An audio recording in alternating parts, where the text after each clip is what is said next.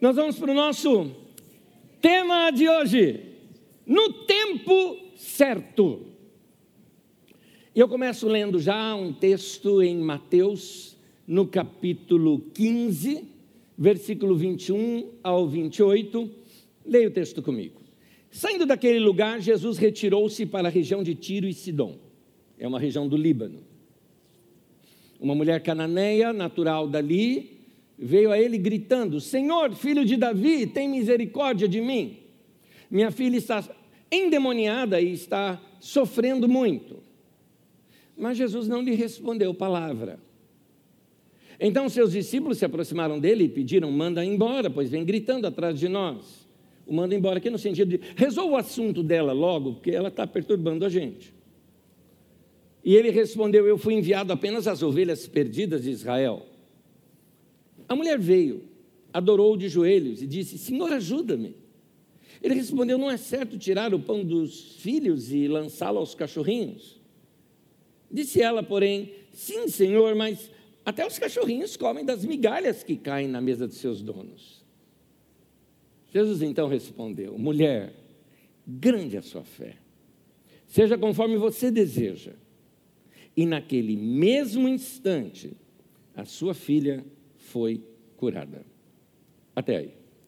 Eu digo que esse texto é difícil de entender, porque numa primeira leitura parece que Jesus foi mal educado, não deu a mínima para a mulher, e ainda contou um, um, um provérbio aqui meio estranho, parece que ele está ofendendo a mulher. Mas essa é uma leitura nossa. Nós estamos lendo um texto muito antigo. E nesse texto antigo, dentro da nossa cultura, ele parece ofensivo. Por isso que ele necessita de explicação. Para interpretar um texto, é importante você entender a chave de interpretação. E eu já te dou uma que você tem. Você conhece já a Jesus. Você já ouviu as histórias de Jesus? Talvez alguns de vocês já teve o seu encontro pessoal com Jesus e já percebeu o amor dele por você. Nós cantamos aqui do seu amor eu cantarei. Então, um Jesus amoroso, carinhoso, atencioso, que parava tudo para atender uma viúva, parou tudo para atender criança. Um Jesus desse jeito não bate a história dizer que ele foi mal educado com uma mulher. Portanto, é a nossa leitura do texto que está confusa, vamos entendê-lo melhor. Para a gente entender esse texto, também precisamos entender mais um detalhe. O detalhe é o fator a humanidade de Jesus. Ah, dentro do cristianismo, e, e, e, principalmente nos nossos dias, nós, ah, eu diria, nós deificamos e tornamos divino né, o Jesus, homem que andou na terra. Sim, ele era Deus, mas ele agiu como homem o tempo todo. E isso nos dificulta algumas interpretações. Explicando para você. Olha o que a Bíblia Sagrada mostra. No primeiro capítulo de João, por exemplo, do Evangelho, você conhece o texto que começa no princípio era o verbo, o verbo estava com Deus e o verbo era Deus, e no versículo 14 o verbo se fez carne e habitou entre nós. Traduzindo para você, está dizendo: Deus, o Deus que é antes de tudo, se tornou gente como nós e habitou no nosso meio. Ou seja, o verbo virou gente, Deus virou homem. Guarda bem isso. Paulo apóstolo, lá em Filipenses, no capítulo 2, ele explica que Jesus, uh, mesmo subsistindo em forma de Deus, não quis ser igual a Deus, mas ele se esvaziou de si mesmo, dizendo que Jesus deixou a sua divindade para andar conosco como gente. Ou seja, tudo que Jesus fez aqui na terra, ele o fez como homem, como gente. Note, por exemplo, que não há nenhum milagre de Jesus antes de seu batismo e ser cheio do Espírito Santo. Por que, que ele precisou o Espírito Santo descer sobre ele? Porque ele era homem como nós, como nós ser humano como nós. Então ele só pôde agir após o, o, ser cheio com o Espírito Santo. Inclusive, Atos 10 nos fala que Deus ungiu a Jesus de Nazaré com o Espírito Santo e poder, o qual andou por toda parte fazendo bem, curando todos os oprimidos do diabo, porque Deus era com ele. Note, toda aquela força espiritual, todo aquele poder espiritual por trás de Jesus veio da unção que Deus colocou sobre ele. É por isso que Jesus disse que a igreja faria obras maiores do que a dele, porque ele iria para o Pai. Ele teve apenas três anos e meio de ministério aqui, e a igreja, desde aquele tempo até hoje, existe. E se você somar os milagres que já aconteceram na igreja ao longo dos, dos séculos, são muito maiores do que o que Jesus fez. Jesus andou aqui como gente. No texto de Hebreus fala, inclusive, que ele era sujeito às mesmas paixões que nós. Ele era gente como a gente. E você está agora diante de um texto em que deixa isso muito claro que Jesus era gente. Pois bem, você acabou de ler um texto junto comigo aqui em que mostra Jesus em conflito. Como assim? Eu te explico. Jesus foi comissionado a algo. A comissão dele, a missão dele era uh, se dirigir às ovelhas perdidas da casa de Israel. Jesus não foi chamado para pregar o evangelho no mundo inteiro, ele foi chamado para trazer o evangelho ali, aos judeus formou seus discípulos, e aí sim os discípulos de Jesus, como nós e como aqueles primeiros discípulos, Jesus disse para eles: agora ide por todo mundo pregar o evangelho a toda criatura, ou ide fazer discípulos de todas as nações. Então a igreja agora foi para todas as nações. Jesus veio para Israel, para pregar ali para eles. Ora, ele tem uma comissão, ele sabe que ele tinha que ser objetivo, o tempo dele na terra foi curto em termos de ministério, foi três anos e meio apenas. Ele tinha que ser muito objetivo e muito direto, sem perder tempo, tanto que você vê ele com noites sem dormir, com objetividade, ele estava assim. E aí aparece uma mulher que não é israelita, não pertence ao povo de Israel, é de uma outra nação, de um povo até mesmo que não serve a Deus, e aí ele está em luta consigo querer fazer alguma coisa, ele quer, mas Deus mandou, o pai mandou que ele focasse em Israel. Então, quando a mulher vem atrás gritando, primeiro, ela não conseguiu se aproximar de Jesus, que já tinha ali um monte de homem ao redor dele, que eu tenho os doze, mas tinha mais um monte de gente ao redor, e a mulher, querendo chamar atenção, começa a gritar de longe. E tem um momento em que ela consegue chegar perto e fala com ele, diz que ele não lhe dirige a palavra. Não é que ele estava sendo mal educado, é que ele está em conflito, ele quer fazer algo, mas não teria autorização para fazer aquilo. Está entendendo o conflito? Esse era o conflito na mente dele. E então, até que tem um momento que essa mulher dá uma chave, e foi ótimo isso que ela fez, porque na verdade quem nós vamos estudar hoje aqui é essa mulher, porque ela é fantástica, nós não sabemos o nome dela, mas que mulher foi essa? Porque ela não desistiu. Eu acredito até que ela deu a volta na multidão, porque Jesus está andando. Ele falou que veio atrás, gritando, não deu. Então ela deu a volta, passou pela multidão, falou: ele vai passar aqui. Esperou ele passar. A hora que foi passando, ela foi, talvez, na base do cotovelado, alguma coisa, conseguir chegar até perto de Jesus, porque tinha um monte de homem ao redor dele. Finalmente, a hora que chega perto de Jesus, o que, que ela faz? Ela se joga na terra. Ela se prostra diante dele. Daqui você não passa. E falou para ele: Minha filha está doida, eu preciso da tua misericórdia. Jesus fala para ela um provérbio. E esse provérbio que Jesus fala, pode soar estranho para nós, mas eu te explico o provérbio. É um provérbio popular, é um provérbio da época. Eu explico o provérbio para você. Quando fala, não se tira o pão da mesa do, do, das, dos filhos para dar para os cachorrinhos. Significa algo. Vamos, vamos pensar primeiro a lógica do provérbio, aqui entre nós. A lógica do provérbio é que, uh, imagina você, você tem uma comida, a comida é suficiente ali para os seus filhos, você não vai deixar seu filho com fome e vai dar comida para o cachorro. Espera aí, é uma questão assim, prioridade é prioridade. Primeiro alimente seus filhos, sobrou você dá para o cachorro. Seria essa a lógica. Nós poderíamos pegar esse provérbio, então, e colocá-lo assim: Jesus está dizendo, o que vem primeiro, vem primeiro. Ou a gente tem um entre nós, o que é certo é certo. É isso que Jesus está falando. Então, tem uma prioridade aqui. É isso que Jesus está falando. Jesus não está chamando a mulher de cachorra, por favor. Não, não é parte do, do caráter dele fazer isso. Ele está explicando, ele está usando um provérbio. Só que a mulher dá um nó nele. Olha só, dá para dar um nó em Jesus, hein? A mulher dá um nó nele. Porque ela pega o próprio provérbio e mostra um, um furo de lei ali no provérbio, né? Ele falou: tá bom, senhor, mas é, é, os cachorrinhos comem das migalhas que caem da mesa. Ou seja, não importa que eu não sou de Israel, mas eu estou aqui, o senhor está aí, derrubou uma migalha, e para mim está suficiente isso daqui. Eu acredito que nesse momento, talvez como em outros textos é, que eu já citei isso aqui para vocês, eu acredito que toda aquela cara de tensão, aquele rosto de tensão de Jesus se aliviou.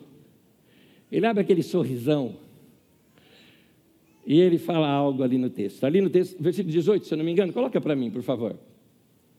Diz assim no texto: Filha, mulher, grande é a sua fé. 28, versículo.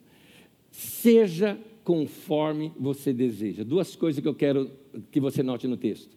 Grande a sua fé e seja conforme você deseja. Jesus encontrou uma solução para realizar o milagre. Note, o milagre foi feito na fé da mulher. Ele tinha uma comissão, eu não posso, tá, eu estou obedecendo, mas a mulher, na fé dela, Jesus falou: Isso aqui é suficiente para realizar o milagre.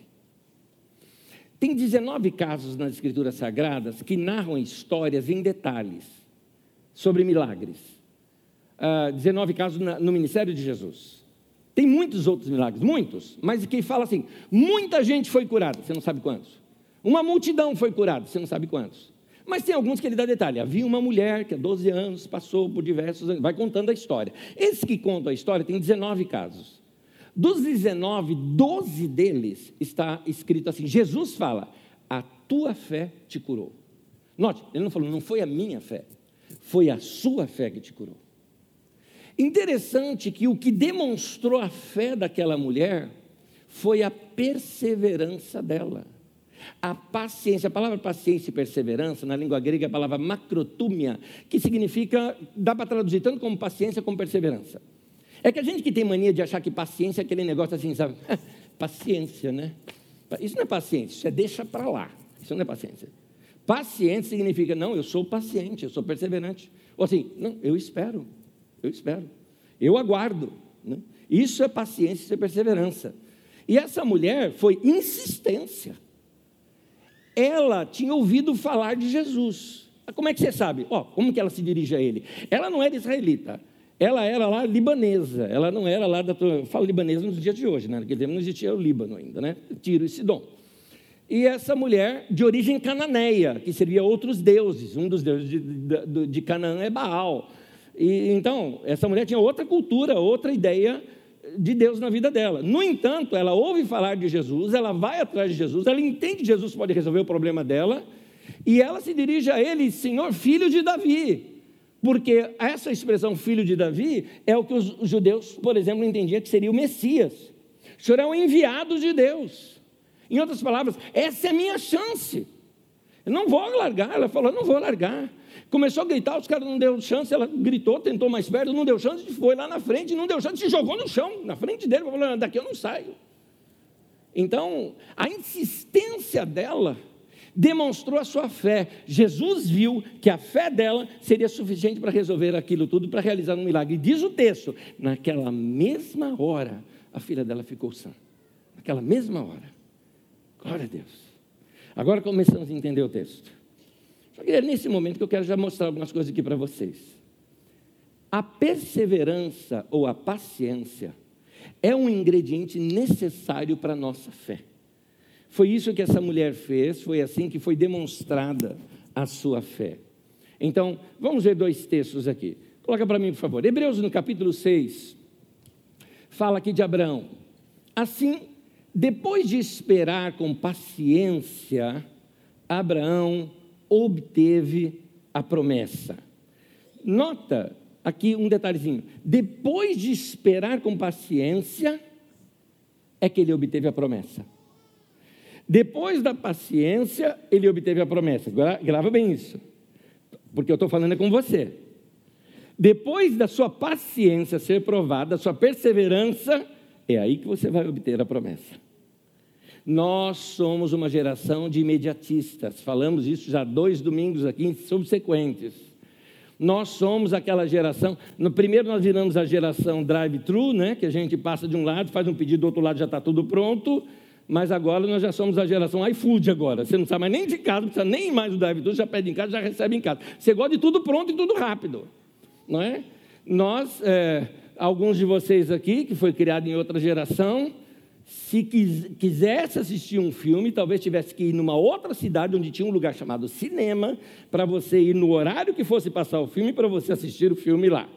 Aí veio uma outra geraçãozinha um pouco mais moderna, né, entre aspas, que ia num lugar chamado locadora, ou para os mais chiquezinhos, uma blockbuster, e alugava uma fita, né, ia lá e levava para casa e assistia o filme que queria muito bem, hoje você não sai da tua casa, você apenas aperta alguns cliques e botões, se não, até no seu próprio celular, e você assiste o seu filme. Nós somos uma geração agora que nós gostamos de imediatismo, só que as coisas espirituais não funcionam assim. Então nós queremos um Deus imediatista. Deus resolve meu problema agora. Agora.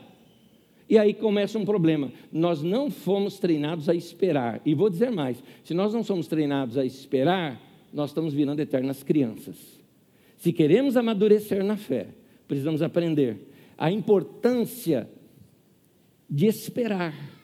Há um outro texto também, em Hebreus, Hebreus 6 também, no versículo 11 e 12, eu juntei um trecho aqui dos dois textos, diz: Queremos que cada um de vocês imitem a fé é, daqueles que, por meio da fé e da paciência, recebem a herança prometida. Imitem aqueles que, por meio da fé e da paciência, ou da fé e da perseverança, obtém uh, a herança prometida.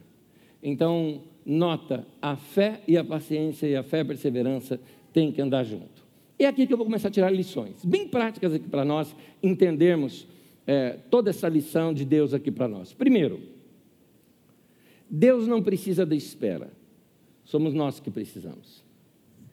Não é Deus que precisa de que alguém, é, é, de um tempo para ele resolver as situações. Somos nós que precisamos.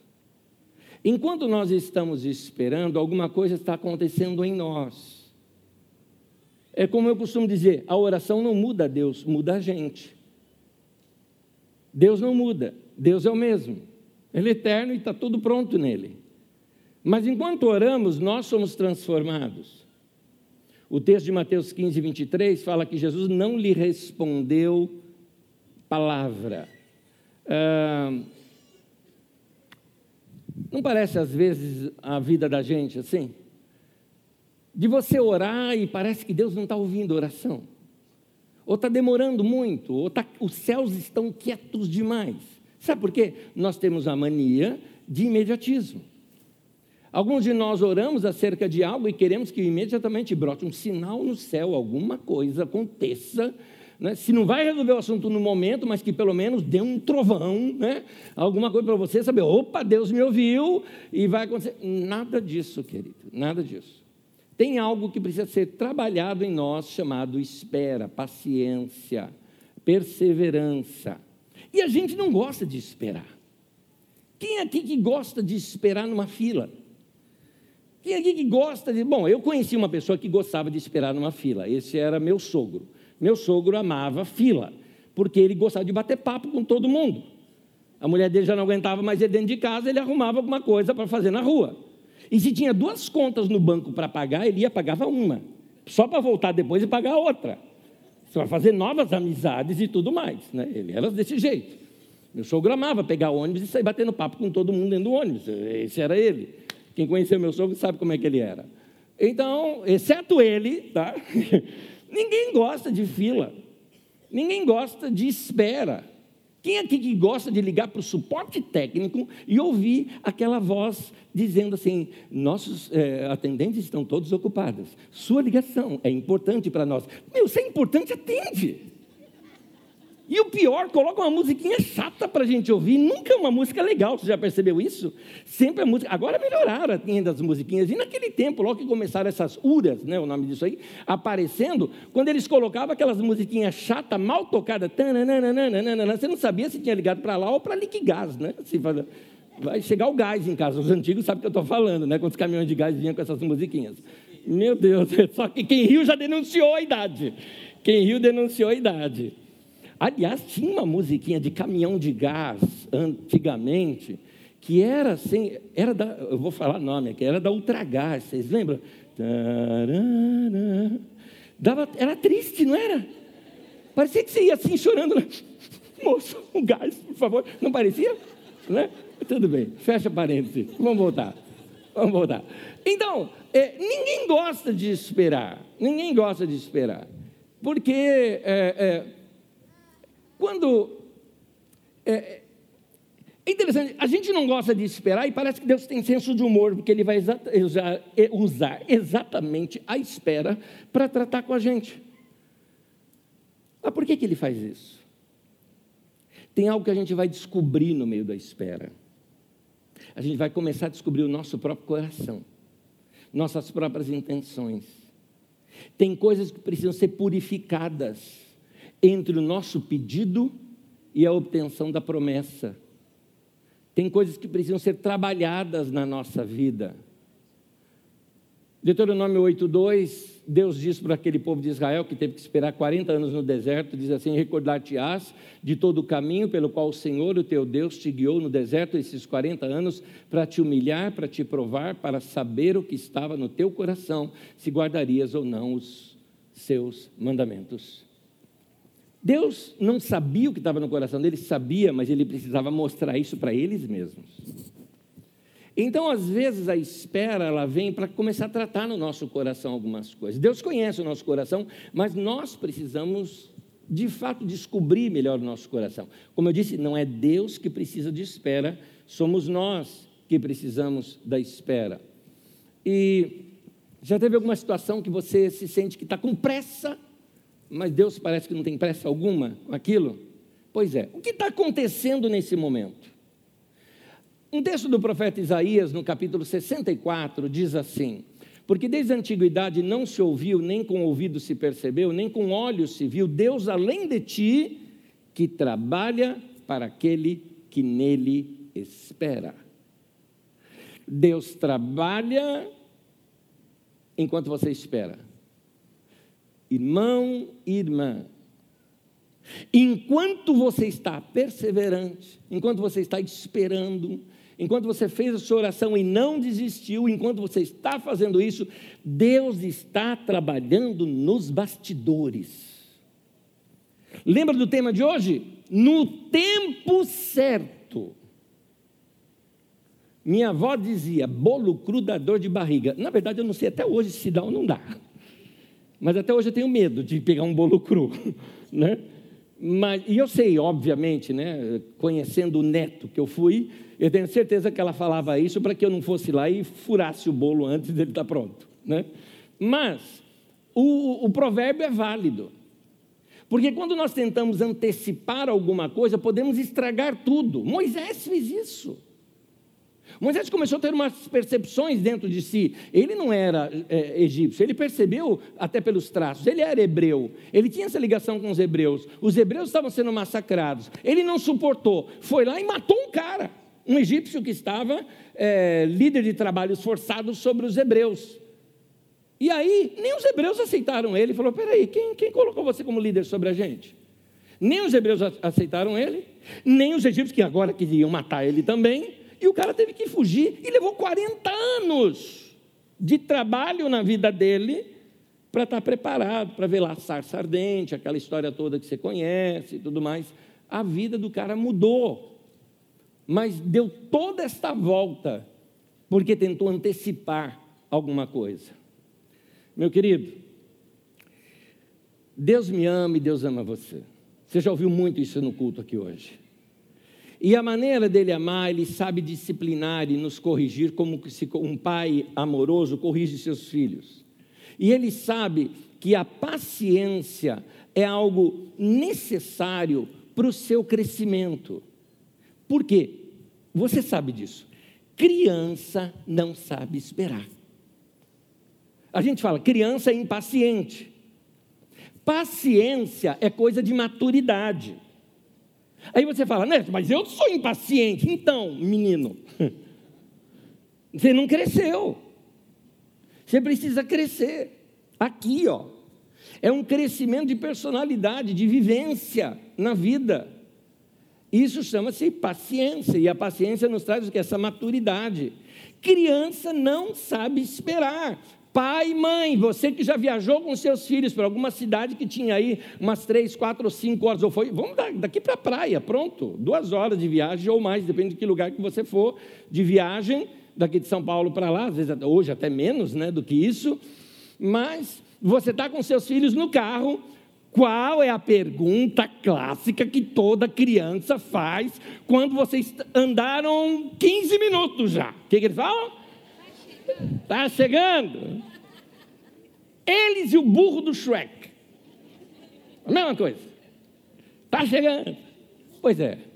Criança não sabe esperar. Outra coisa que criança não sabe. A diferença de não e ainda não. Para eles é a mesma coisa. Ainda não. Você pode dizer não, ainda não. Ah, então não pode nunca. Não é? Então, nós fazemos da mesma maneira às vezes com Deus. Não é tempo, filho, e você, não. Então agora eu não quero mais. Né?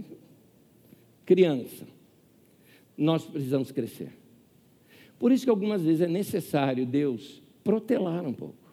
Não por causa dele. Deus não precisa da espera. Somos nós que precisamos desse tempo de espera. Segundo, Deus conhece caminhos que nós não conhecemos.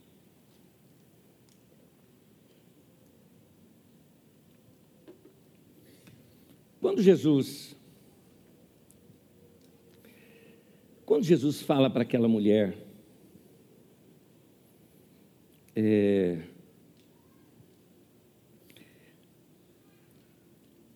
eu não posso tirar mesa, o pão da mesa das crianças e dar aos cachorrinhos, ou seja, o que vem primeiro, vem primeiro. Filha, o que é certo é certo. Eu tenho uma comissão de servir os judeus e você não é. é ele está dizendo assim: querer ajudar eu quero, mas eu não posso, eu não, eu não tenho essa autorização. Só que agora, lendo o texto, o que, que a gente percebe? A gente percebe que ele fez. É, ele encontrou uma maneira de fazer. Ele não podia, mas ele usou a fé da menina. A fé dela trouxe o resultado. É interessante isso. O que eu quero te mostrar é que existem determinadas coisas que existem regras. E nós somos sujeitos a essas regras. Mas Deus não. Por que eu digo que Deus não é sujeito às regras? Porque Ele é Deus. Se Ele está sujeito às regras, as regras estão acima dele. Então as regras são Deus e não Ele. Então, se Deus é Deus, Ele está inclusive acima das regras. Ou seja, Deus é o único que pode mudar as regras. Por causa da sua misericórdia e da compaixão que Ele tem, Deus pode fazer coisas não convencionais. Para os judeus não podia fazer nada no sábado. Jesus vê uma pessoa doente no sábado e ele resolve curar a pessoa. E o argumento dele foi simples: falou, olha, se o seu boi ou ovelha cai num poço num sábado, você vai deixar o bichinho morrer? Não. Falou, então, o que, que vale mais, o boi ou a ovelha ou essa pessoa que está doente? Ele vai e cura a pessoa. Se uma pessoa fosse pega em adultério, pela lei dos judeus, tinha que apedrejar até morrer. Uma mulher é pega em adultério, cá entre nós, não levar o homem, só levar a mulher, sociedade machista.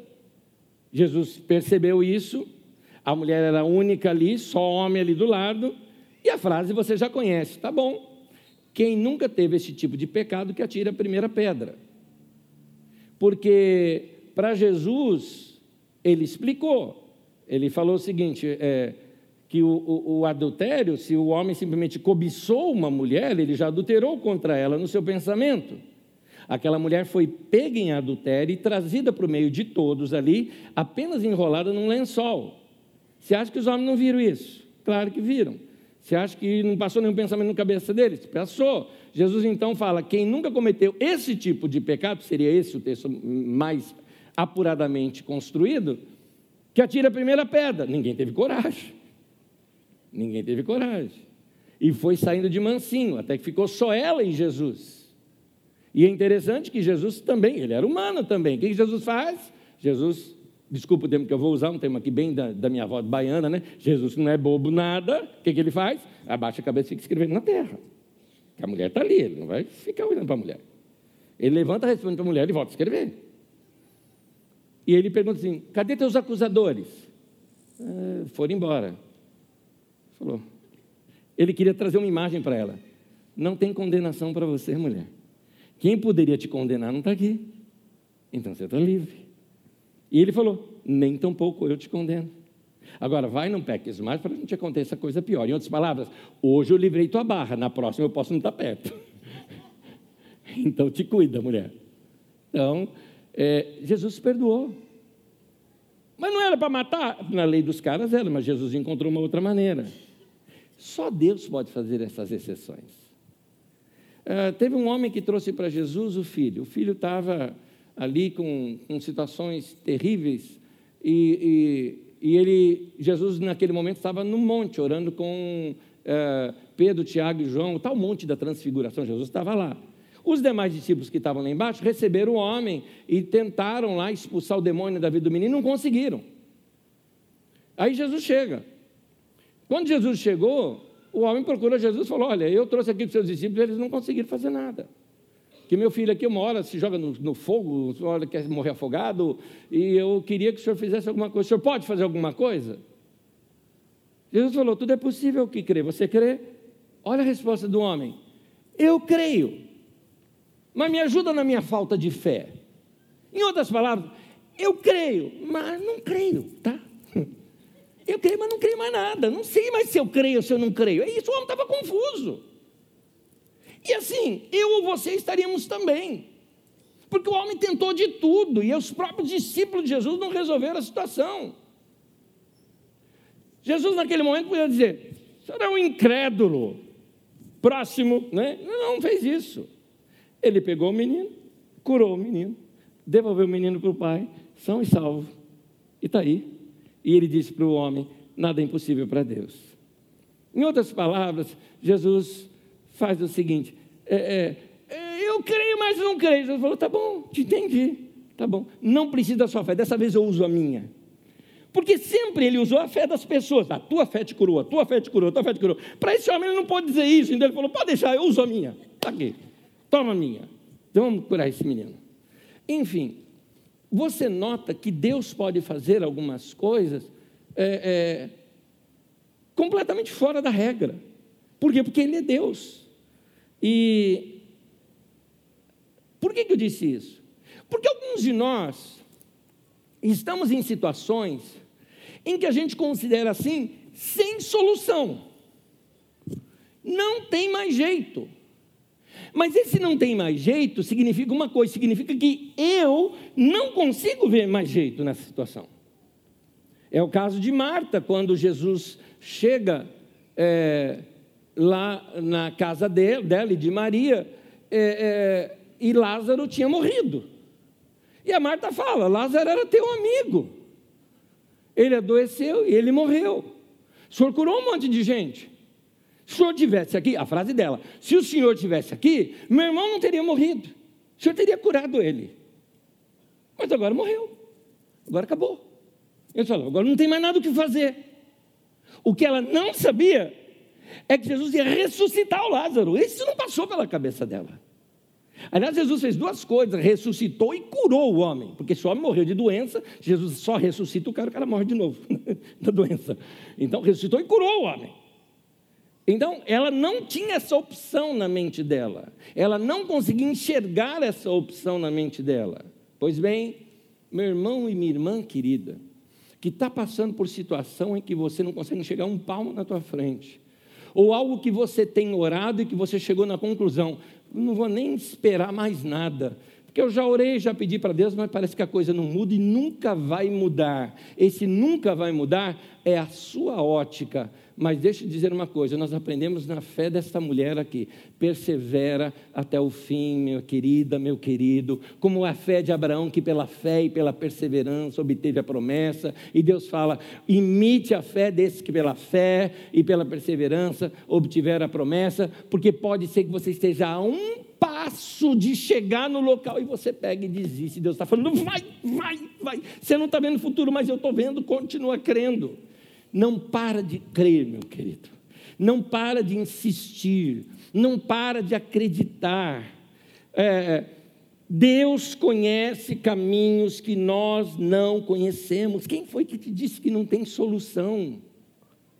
Vou contar uma para vocês. Esse, essa me surpreendeu. É antigo já essa história, mas me surpreendeu. A história de um casal que chegaram na conclusão que não dava certo. Os dois, os dois só brigavam. Mas por que, brigavam? Porque eram muito novos ainda. É, ela.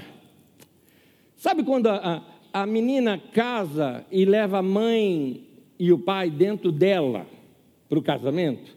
E o cara casa e leva a mãe e o pai dentro dele para o casamento? E entenda, o pai dele com a mãe dela não, não bate. Então é briga o tempo todo. Eles precisavam crescer. Talvez até porque casaram cedo demais. Talvez se esperasse um pouco, amadurecesse um pouco mais, teriam tido um casamento melhor. Mas não deu. Não tinham filhos, divorciaram e sumiram da vida um do outro. Não é igual alguns de vocês que fica aí, sabe, stalkeando e tudo mais. Ah lá, tô vendo, tô vendo. Não, sumiu, nem quis mais saber um do outro. Acabou, morreu para mim a pessoa. Era essa a situação. Detalhe, hoje eu sei a história inteira mas eu não sabia. Ah, esse rapaz é, chegou a conhecer outra mulher e não deu certo, conheceu uma outra, não deu certo, e não chegou a se casar, apenas namorou e não deu certo. E, e ele estava passando uma fase difícil na vida dele. Na verdade, o problema dele era um problema até profissional, uma situação insegura tal. Um amigo dele falou: Rapaz, queria te convidar, vai num culto comigo. Lá a gente aprende tantas coisas, coisas práticas, está precisando de fé na tua vida. Tal. O cara aceitou, veio aqui na Carisma. Veio para o culto. Tá bom. Outra história. A menina também tinha passado por outro relacionamento que não deu certo, e ela entrou numa fase depressiva. Ela não estava legal. Uma amiga dela chegou assim para ela e falou: Você precisa vir num culto comigo. E trouxe aqui na Carisma. Hoje nós temos dois cultos aqui pela manhã para caber o pessoal todo. Naquele tempo a gente tinha um culto só. Tanto que se você chegasse um pouquinho atrasado, ou, assim, às vezes até antes, já no horário do culto começar, você tinha que ficar procurando lugar. E foi exatamente o que aconteceu. Então, ela já tinha chegado cedo e estava aqui sentada. Daqui a pouco vem ele com um amigo, acharam lá, sabe que, aliás, depois inclusive do louvor, tá? Louvor tal, o pessoal sentado, falei, tem lugar vago aí do teu lado, levanta a mão, tal, diz, ah, dois, tal, tal, os caras viram lá o lugar, foi sentado, dá licença, dá licença, dá licença, sentou, olhou para o lado, do lado dela. Falou, não acredita, falou, não, quem te contou? Ele falou, eu que te pergunto quem te contou, né? Quase que os dois brigam aqui, né? Brincando. Mas assim, eles entenderam que aquilo foi uma coincidência santa. Minha definição de coincidência é quando Deus quer ser discreto. Deus quer ser tão discreto que a gente acha que foi coincidência. Ele faz algo e sai de cena. Eu tenho certeza absoluta. Porque esses dois voltaram a conversar, voltaram a se acertar. Cinco anos que sequer se viam, tá? Não se viam há cinco anos. Isso já depois do divórcio, mais tempo de separação. Então, sei lá, uns sete anos sem se ver, sem, sem, sem estarem juntos foram trabalhados separadamente, voltaram, vieram me procurar e falaram: Anésio, que trabalheira, nós somos todos divorciados para refazer agora a papelada. Eu falei: bem feito. Brincadeira, claro. Né? E, e hoje são casados, estão aqui na nossa comunidade. Deus faz milagres na vida da gente. Deus tem caminhos que a gente desconhece. Profeta Isaías, mais uma vez eu recorrer aqui ao profeta Isaías. No texto do profeta Isaías, ele diz assim: Vejam, estou fazendo uma coisa nova, ela já está surgindo. Vocês não percebem? Até no deserto vou abrir um caminho e riachos no ermo. Consegue pensar isso? Abrir um caminho no deserto, rio no ermo, onde não existe nada. Jogar um rio lá no meio do deserto é só um milagre de Deus. Deus está dizendo: Eu vou fazer isso coisa que você não imagina, eu vou fazer isso. Agora, você não pode desistir. Você não pode parar no meio do caminho. Por isso é que pela fé e perseverança eles herdam as promessas. Terceira lição que eu aprendo desse texto. Deus quer ouvir os meus pedidos. Você devia falar isso para você mesmo. Deus quer ouvir os meus pedidos. Aquela mulher sentiu algo de fé bater lá no seu coração. Ela sabia, não, ele é bom, ele é misericordioso. Está dando tudo errado, mas eu vou insistir, porque não é possível. Um monte de gente já foi curado, por que não você? Ela insistiu e foi. Ali a filha dela foi curada, no caso. Vale a pena insistir, porque Deus é bom, misericordioso e é bom. É, assim, a gente tem que aprender, não vamos desistir. E aí eu cito as palavras de Paulo, apóstolo. Ele diz em Gálatas 6, versículo 9 no tempo certo, é o tema de hoje. No tempo certo colheremos, se não desanimarmos. Desanimar é perder a alma. Perder a alma no sentido assim, não me envolvo mais. Não boto mais meu coração nisso. Um passo de receber a colheita. Plantou por tantos anos, está um passo de receber e desiste. Muito bem. Eu quero te dizer que você precisa talvez reaprender a orar. E também reaprender a olhar para Deus. Porque o nosso Deus, ele é bom e ele é um pai, e você pode contar tudo para ele, conversar com ele qualquer coisa, até a coisa mais íntima e mais pessoal, você deveria contar para ele. Que há, cá entre nós, hein? Que tolice a nossa querer esconder algo de Deus. Vamos ser sinceros se ele sabe uh, nossos pensamentos, ah, então ele já sabe, não preciso contar. Mas ele não quer saber, ele quer comunhão com você. Então é importante nós contarmos para ele nossas necessidades, falarmos com ele aquilo que está no nosso coração, sermos sinceros e abrir o coração para ele e contar tudo que tem lá dentro e insistir nesse relacionamento com ele, porque isso vai trazer para nós crescimento, maturidade e passar a conhecer a Deus um pouco melhor. Uma das coisas que eu faço, e faço há anos isso na minha vida, é lançar diante de Deus meus sentimentos e meus pensamentos. Aliás, eu uso uma outra palavra, minha imaginação. Eu sou muito imaginativo. Para quem lembra no tempos aí de, de, seus filhos assistindo desenho, o mundo de Bob tem muito a ver comigo. Eu sonho algumas coisas e, e adoro essas coisas de imaginar. Eu leio a Bíblia e fico imaginando a cena. Eu viro um dos discípulos e fico assistindo tudo. Eu gosto de imaginar. Da mesma forma, nas minhas orações, eu faço assim com Deus. Eu abro meu coração para Ele, eu conto meus desejos, eu falo o que, que eu penso, eu, eu, eu conto tudo para Ele. E não é contar de narrar história, às vezes eu faço isso, mas às vezes é somente na imaginação e no sentimento e no pensamento que eu faço isso. E é aí que eu uso a palavra sonho. Sonho para mim não é sonhar de dormir. Eu tenho um sonho no meu coração, eu tenho um desejo forte no meu coração, e eu pego esse desejo e lanço para Deus. Aquela mulher tinha um desejo forte, ela fez, pagou qualquer preço para ver a filha dela curada, e ela insistiu até o final, e Deus respondeu ao desejo do seu coração. Da mesma maneira, eu acho que você, você mãe, você pai, que talvez seja seu filho, vendo seu filho ou sua filha indo para caminhos tortuosos, que talvez até se envolvendo com drogas, leva isso diante de Deus e não desiste, não desiste, não desiste. Porque se você fala, puxa, mas eu criei a criança na igreja, tudo mais, a Bíblia fala, ensina a criança no caminho que deve andar. Quando ele for velho, ele vai se lembrar dele. O que a gente nunca percebe é que o texto fala, quando for velho. Ou seja, quando ele amadurecer, ele vai lembrar. E tem uns que não tem 30 anos de idade e ainda não amadureceram, né? Então, simplesmente acredite, não desista disso. Não desista tão fácil do seu casamento. Mas aqui eu queria te dizer uma coisa. não são só essas coisas, vamos dizer assim, moralmente mais elevadas na, na vida da gente, que a gente pode falar com Deus. Nós podemos falar tudo com Deus. Tudo. O que, que eu quero dizer? Por exemplo, vamos lá. Uma pessoa está orando é, pelo, filho, é, pelo filho dela que está envolvido com drogas. Moralmente é uma coisa elevada. O outro está orando porque está querendo comprar um carro. Então, não é moralmente não é tão elevado quanto o outro. Mas o que eu quero te dizer é que o Deus que ouve uma oração também ouve a outra. Não existe congestionamento de orações na mente de Deus, entendeu isso? Você pode falar tudo com Deus. Aliás, você deve contar tudo para Deus. A Bíblia fala que nós devemos expressar para Deus desejos do nosso coração.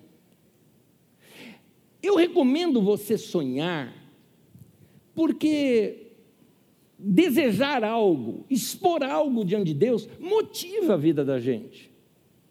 Sonhar é tomar uma dose saudável de amor próprio. É isso. Porque eu quero contar para Deus o, o que eu quero, o que eu, o que eu desejo. Quem de vocês aqui é, é, deseja, talvez você ainda more de aluguel e deseja ter é, o seu sonho da casa própria? Vamos lá, vamos lá. Eu estaria junto com você algum tempo atrás, hoje eu já tenho a minha, mas vamos lá, vamos lá. É isso aí, é isso aí. Põe isso diante de Deus, conta para Deus, fala com Ele, abre o coração. Ah, mas é uma coisa material. E quem disse que Deus não se importa com coisa? Uma das promessas da terra prometida é que a gente habitaria em boas casas. É uma das promessas. Vai lá ver na Bíblia Sagrada, Deuteronômio 8, diz lá isso. Boas casas. Pede para Deus. Sonha.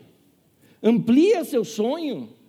Deixa claro. Eu costumo recomendar um livro aqui chamado A Quarta Dimensão, de Yang Cho, que nos ensina muito sobre isso. Se você nunca leu, leia esse livro. Você vai gostar. A Quarta Dimensão David Young Show, ou Paul Young depende da época do livro, ele está com o nome.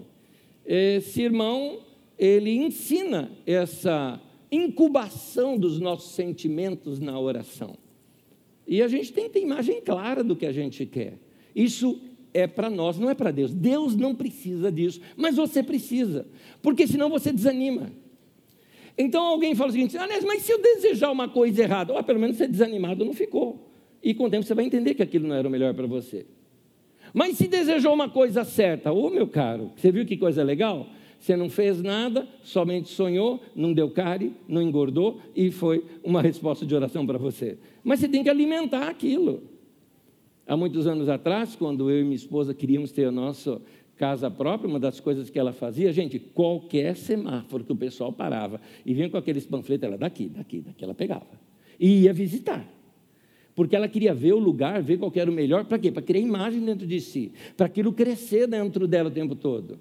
E, eu até brinco com ela, até hoje, eu falo assim, é que ela ia nos lugares, é interessante, e ela ficou tão entendida dessas coisas, que ela conversava ali com, com o pessoal como se ela fosse assim. Ela chegava no lugar, parecia que ela ia comprar dois, três apartamentos, entendeu?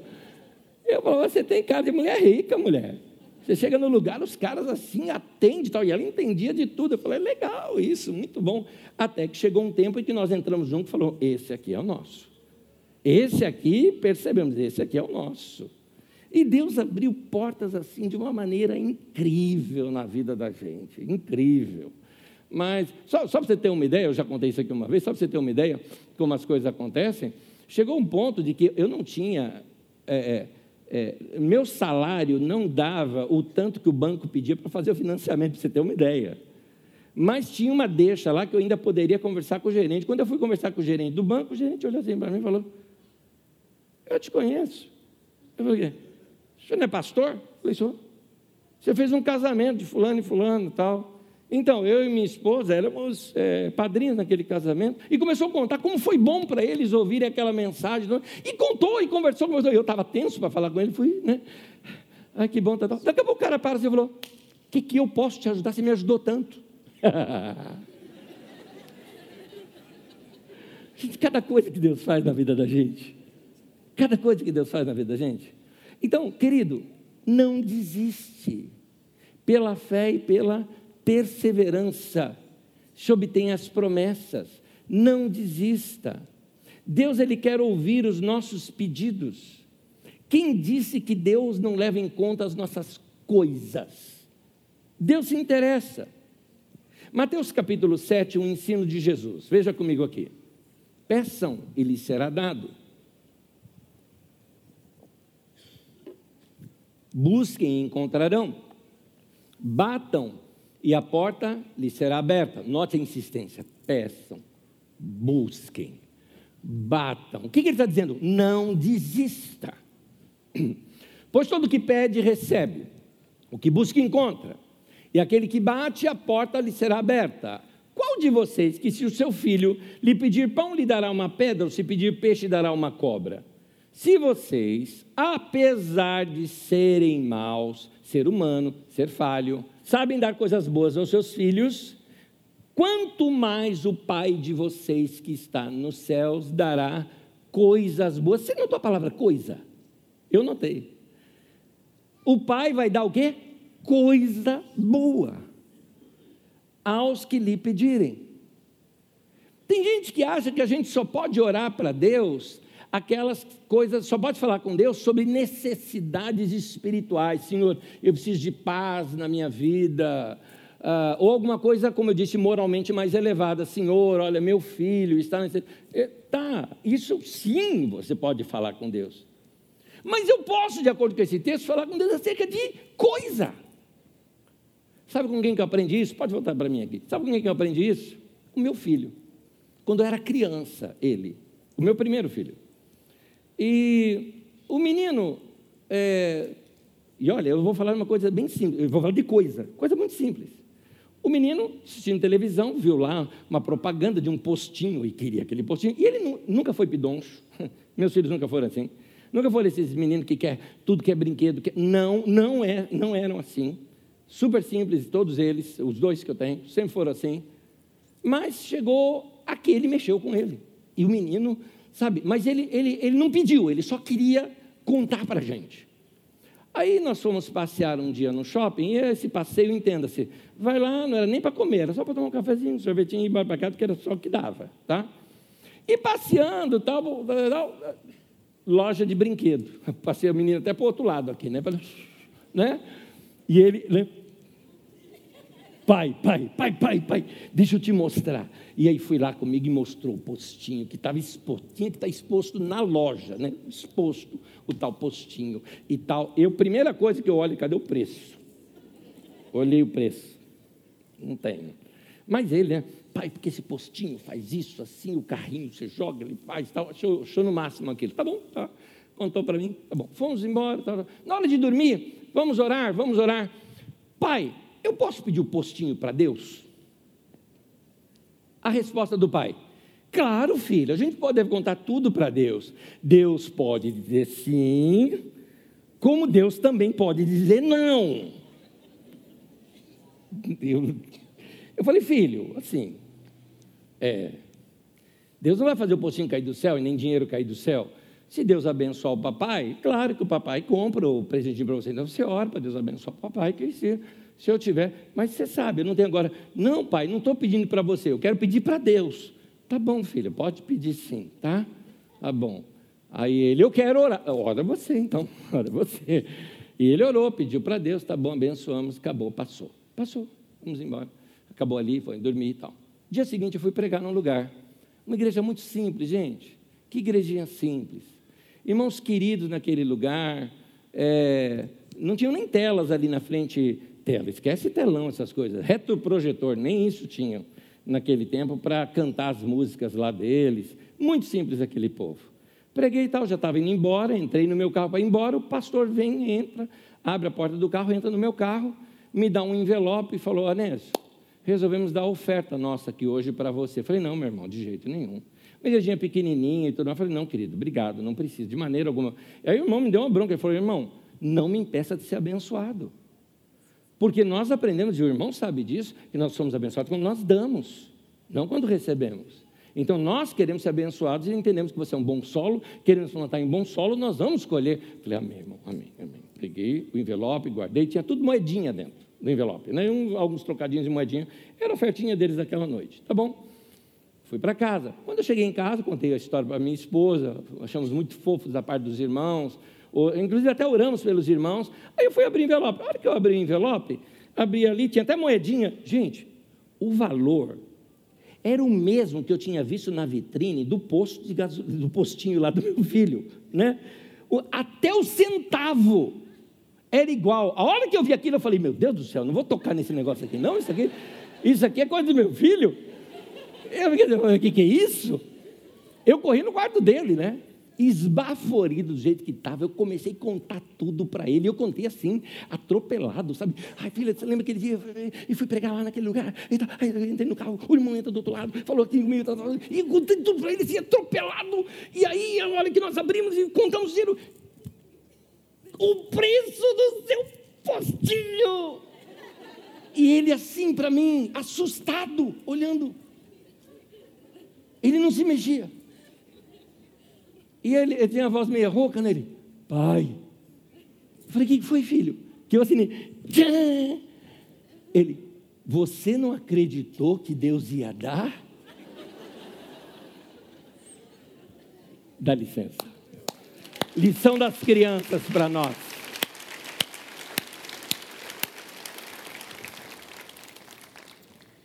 Com relação a mim, Queridos, é por isso que Jesus fala para ter fé como de uma criança. E olha que esse texto que nós lemos fala. Se vocês, que são humanos, falhos, aliás, o texto é mais pesado, vocês que são maus, sabem dar coisas boas para os seus filhos, quanto mais o nosso Pai Celestial vai dar coisas boas àqueles que lhe pedirem. De novo, agora é para Ele. É para Ele.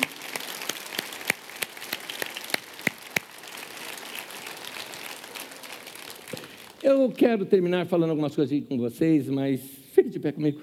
Fique de pé comigo. Uh, eu ainda vou ler dois textos com vocês, muito rápidos. Uh, eu vou usar a palavra solteiro, mas eu estou falando a palavra desimpedido, tá? Porque se é solteiro, está namorando, você não, não serve. Quem aqui é solteiro? Está desimpedido, não está namorando, está nada, você é descompromissado. Você levanta a mão. Isso, levanta bem alto e fica sem assim, Dá um tempinho, deixa a pessoa que está olhando dar aquela checada. Ok, ok. O legal é que havia um aí do lado do outro, é homem, mulher, tá, bate papo. Tem a hamburgueria ali e tal, chama para hambúrguer e tal, depois é legal. Tá bom. É... Você já pediu para Deus? Sabia que pode pedir? Ah, Neto, mas eu vou pedir fulano. E se fulano, sabe aquela história? O cara vai bater o pênalti, pede para fazer gol, do outro lado do goleiro pede para catar o pênalti. Né? Como é que é esse negócio? Né?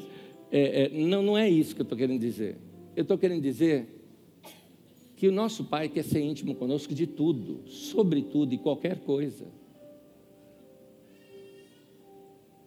Eu, quando tinha meus 20 anos de idade, vi uma menina bonita e eu me encantei com ela. Eu acredito em amor à primeira vista, porque eu me apaixonei assim.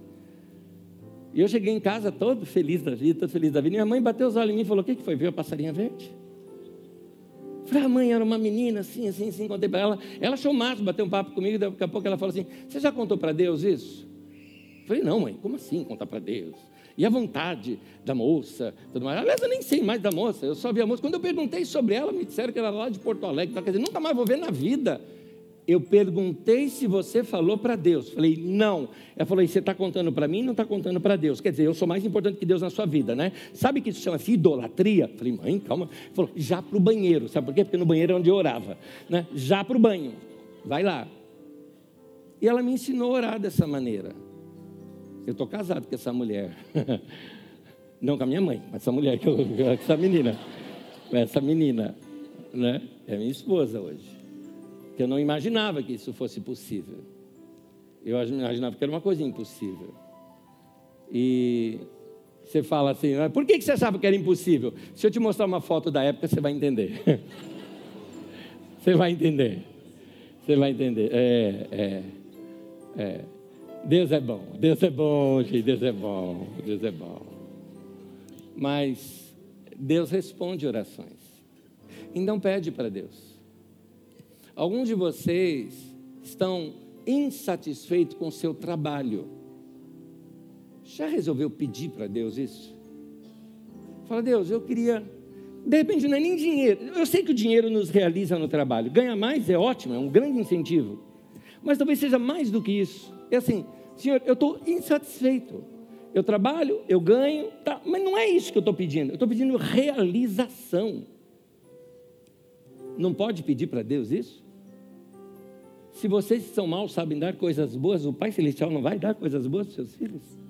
Dois textos que eu quero ler com vocês muito rápido em João, no capítulo 14, versículo 14: O que vocês pedirem em meu nome eu farei. Jesus disse isso. Pede para o Pai, Jesus vai fazer. João 16, 24: Peçam e receberão. E aqui eu acho o máximo nesse texto. Para que a alegria de vocês seja completa. Olha o porquê. Olha o porquê. Ele não está dizendo assim, pede e receberão, porque Deus vai. Não, ele está dizendo, ele é um pai, e um pai ama ver o filho feliz. Deus quer a sua realização. E ele falou: me pede, fala comigo.